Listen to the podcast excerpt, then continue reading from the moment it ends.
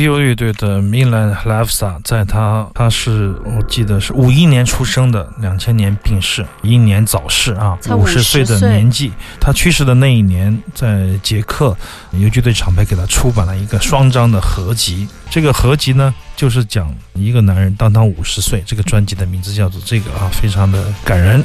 那么中间有他，包括他成立的除了 PPU 之外的不同在乐队，包括 DG 三零七啊，还有很多其他的乐队，午夜啊，很多乐队里面的这种发表未发表的奇奇怪怪的版本都收录进去了，非常好听。他有个乐队叫做小说 Affection，这是其中的一首歌曲，叫做警笛声，就是警笛非常急促的这样的一个声音。Milan。我觉得在整个的 PPU 的作品里面起了非常大的作用。我们在节目里已经说过一百次，他的这种对简单直接的理解，还有对一些乐器配器，摇滚乐队怎么样让一些好的乐手成为一个好的乐队呢？非常非常的困难，只有合理的组装。和合理的分配、频率的共享、技术的转让，各种词吧，就是需要一些妥协，个人才能够做好一个乐队，就这么个意思。在他的作品里面，我们可以听到西方的摇滚乐，但是你又觉得这种影响无所不在，但是又不完全是。他到底注入了什么呢？就是非常捷克式的那种文学化的音乐性，在这个作品里面可以听到。对，它的线条更粗粝一些，对，粗粝。他们可以尝试不断的重复。哎，我也常常跟老马说，我说你真的是可以哦，你可以重复那么多次。我说我要是你，我弹第二遍的时候，我就想到要不要我们换一个和弦，下面的人会觉得我们不行的，技术不好。我跟刘毅有时候看马穆尔的演出或者听他演奏，就会谈论一个问题，就是技术到底有多重要呢？当你技术不好的时候，你想要表现多一些东西，就我们在搞乐队初期哈，我们很怕被别人看出来我们技术不好。哎，你看我还会 solo。你看，我还会练那段技术的滑重复重复练，练一百遍，然后。到了有一定技术的时候，你会选择性的来做减法哎，选择性的来突出技术哈，在某一个出彩的部分刻意的为它写就一些东西，然后再好一点的时候，它就可以不断的重复一个简单的和弦了，就是这种感觉。然后它重复到一百遍的时候还不错，你就会觉得哇，它技术真的很好。就是它的稳定性嘛。常常我跟刘英就是各种讨论，各种惊叹，确实有好的想法，还必须要有好的技术来支撑啊，这两者的合二为一才可以做到。百分百的艺术。正在收听到的是《行走的耳朵》，神游物外，静听世界之音。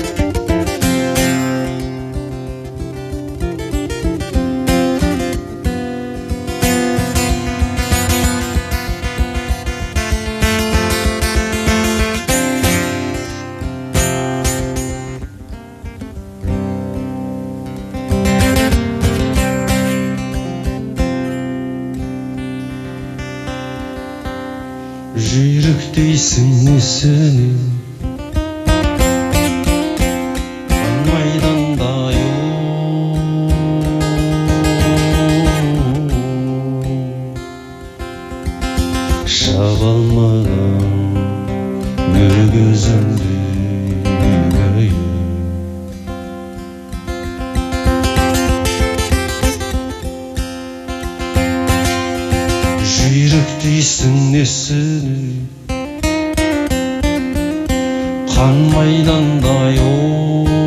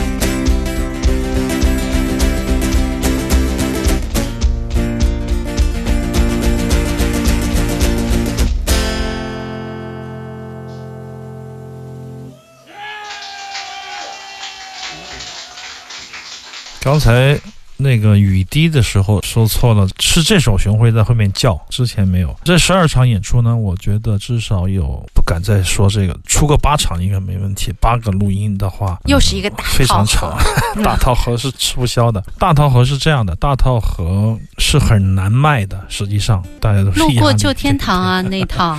那套那套不错，我们在那做黑胶唱片的啊。这首曲子我当时也非常的惊喜。后面问老马，他是九七九八年就二十来岁写的曲子。哎，我说这些曲子很好，为什么后面没有延展，没有录下来？他说这一批歌都忘了，他说时间太久了。偶尔会想起来，就弹一弹，玩一玩。我想问一下，那他在弹这些的时候是有谱子的吗？没看谱子吗？没有，什么？他全是靠脑子这样子。没有谱子，全是玩脑子，不是玩脑子，就是手脑结合吧？为何？他说原来这首歌叫做《为何说阿肯》，阿肯就是游吟诗人，后面改为为何？这是他二十多岁的写的曲子。哦，我记得我们有一个磁带是准格尔乐队嘛，他当年的乐队也是非常迷幻摇滚的一张完整的唱片。哎呀，一直放。放在留音那儿也没有时间没有时间去弄啊。我觉得我们欠债太多了。这批民谣我觉得是非常好的，我也跟他讲，我说实际上现在我们需要一些不同面向的东西。我觉得老马最近或者最近几年也慢慢的开始非常轻松的对待这一切，就是说各种面向的作品他都会勇于去表达了，去演了啊，而且他不会刻意的拒绝什么，就说明他更自如、更自信了。我也觉得从他的音乐里面也可以感受到这一点。像这样的一些歌曲，他在现场就是即兴，就是信手拈来，有时候忘记词了，他就说忘记词了就结束。这一场我觉得完全是为了热身。也没有一个录音的概念，因为他也说这场不出版嘛，我就说哎，为什么不出版？我说对于哈萨克民谣来说，民歌来说也是很好的补充啊。他说可以以后找一天进棚，一次性把它录完，但是他要想一想，很多歌曲都已经忘记了。当然，我觉得深圳的每天来坚持来的乐迷也让他特别的感动。我觉得这种感动是骨子里的，他会觉得哦，这些所有的音乐只有在深圳我才可能演奏的像模像样，或者哎，对对对，其他的地方根本就不可能，不可能演奏所有的这些东西。这一切，我觉得都是一种惺惺相惜，对一种交互的一种合奏的概念吧。我觉得如果有知音能够支持他每一场去看、去期待、去分享，并且能听懂。并且能够找到自己的感觉，我觉得这是音乐家最幸福的时刻了吧？我希望这些唱片能够经由一个好的方式，在把它出现在大众的面前。对，我觉得记录下来，卖的好坏不重要，但是他得立住了，他得要走下去。如果以前的马木尔前十年可能是，哎呀，我不要出民谣的，我不从来不会演奏那些，我只演奏噪音啊什么的。现在的他可能更因为这些乐迷的存在，这些朋友们的存在，让他感觉到自由。也自信，也勇于用多种渠道去表达了。觉得这一点来说，对我来说非常非常的重要。这首曲子也很好听啊，我觉得一个人加上后面的电鼓，对，非常紧凑，还有打击乐，用了移调的部分，那是我最爱的。如果你听返场七十二小时的月亮花，也会使用那样的一个效果器，非常非常好听的马穆尔式的一个即兴演奏。哎，我还有一个问题，就是每一场演出都有一个黑板报，那个海报是谁设计的？勇于我们书店的书童，然后每一次的记录都是由我们书店的铁梅啊、锦丝啊他们。去完全是个人做的这个工作记录，他们首先是他的乐迷，因为只有懂他的音乐，喜欢他，你才能做得好，做得像样嘛。那个潜水艇的那一张，对，就用粉笔在黑板上画了一张。是的，而且而且下午两点钟创意，五点钟出街啊，都是这样的，连续十二天，我们是非常幸运的一群人呐。后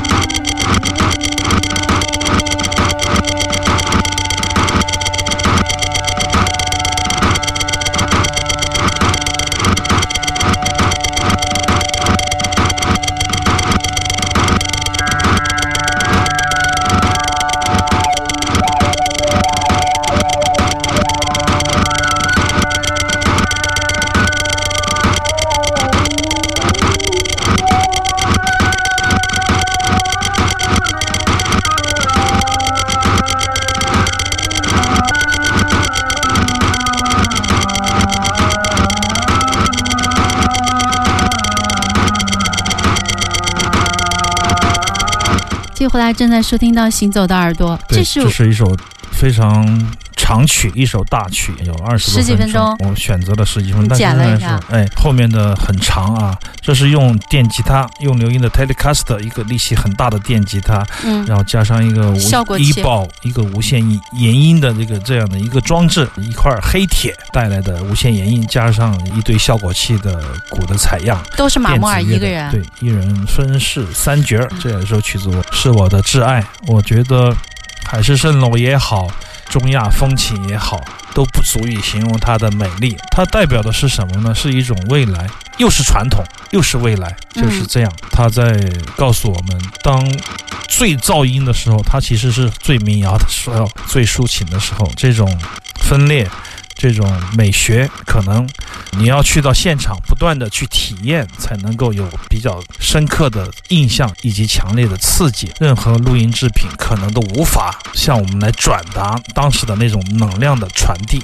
但是我想，音乐借由这样的方式，多少可以让人产生一些共鸣的话，也就是演奏者的幸运以及。听众的幸运了，希望这些乐曲能够以更好的方式延续他们的生命吧。嗯，把它记录下来。对，这是马莫尔在书店的现场的一些精彩的呈现。以后有机会，我们再陆续的跟大家做一些独家的放送。耳朵群里面有听众说，记得好像是大雨磅礴的那个晚上吗？对，和那我们在说话的时候，最好的桥段又被放过去了。所以说，有倩会在明天啊，在上传的时候给大家放一个足本。那我往前进一点呗。我考虑一下吧，要不要给大家一个组本？然后你还没出版呢，你就要组本？非常开心，今天做了一个复习，相当于是为了一个短暂的复习，但是当时的那种毛孔放大的感觉依然存在。正在收听到的《行走的耳朵》在周日晚上的七点到九点，两个小时满满的啊，我们听音乐的时间。下周日的晚上再见，明天我们将会把节目上传到荔枝 FM。